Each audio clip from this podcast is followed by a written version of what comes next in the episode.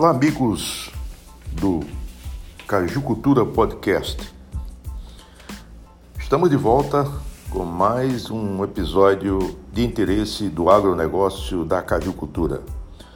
Meu nome é Vitor Oliveira e hoje vamos falar sobre o leite vegetal, mais especificamente sobre o leite à base de plantas. E no caso mais específico, do leite da amêndoa de castanha de caju. Bem, o leite à base de plantas é hoje uma tendência crescente, especialmente nos países desenvolvidos. Para confirmar esta tendência, pesquisa recente feita pelo Conselho Internacional de Informações sobre Alimentos, o IFIC, nos Estados Unidos, mostra que mais de 70% dos entrevistados têm conhecimento de que as alternativas de leite à base de plantas não contêm leite de vaca. Menos de 10% disseram acreditar que o leite de vaca está presente em tais produtos.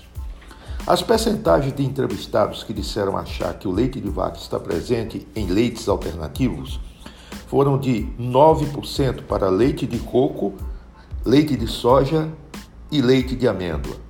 8% para leite de amêndoa de castanha de caju e 7% para leite de arroz. As percentagens de pessoas que disseram não saber foram 20% para leite de caju e leite de arroz, 18% para leite de coco e 16% para leite de soja e leite de amêndoa.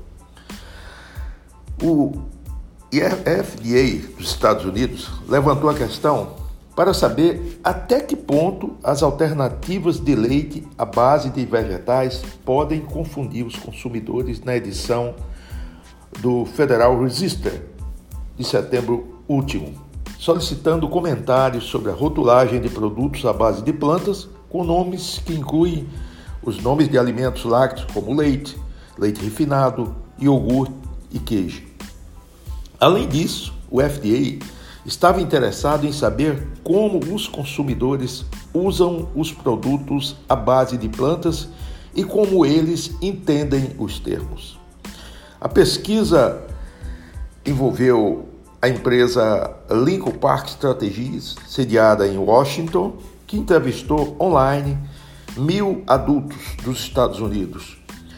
A pesquisa mostrou que as pessoas com menos de 45 anos compraram mais alternativas de leite não lácteo do que as pessoas com idade entre 45 a 64 anos.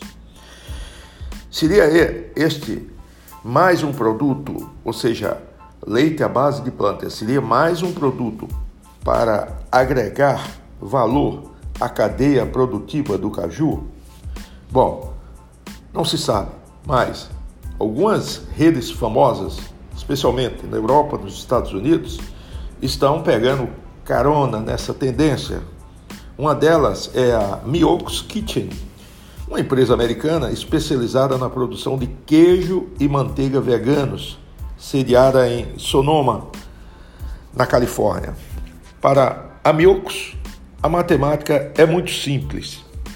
O mesmo acre de terra um acre é cerca de 0,4 hectares. Então, o mesmo acre de terra pode produzir 314 libras de queijo de leite de vaca ou 5 mil libras de queijo feito com leite de amêndoa de caju. Traduzindo, 7 acres, ou seja, 2,8 hectares para uma vaca, ou 560 pés de cajueiro. O que você prefere? E o que você acha? Bom, por hoje é só. Até o nosso próximo podcast da Caju Cultura.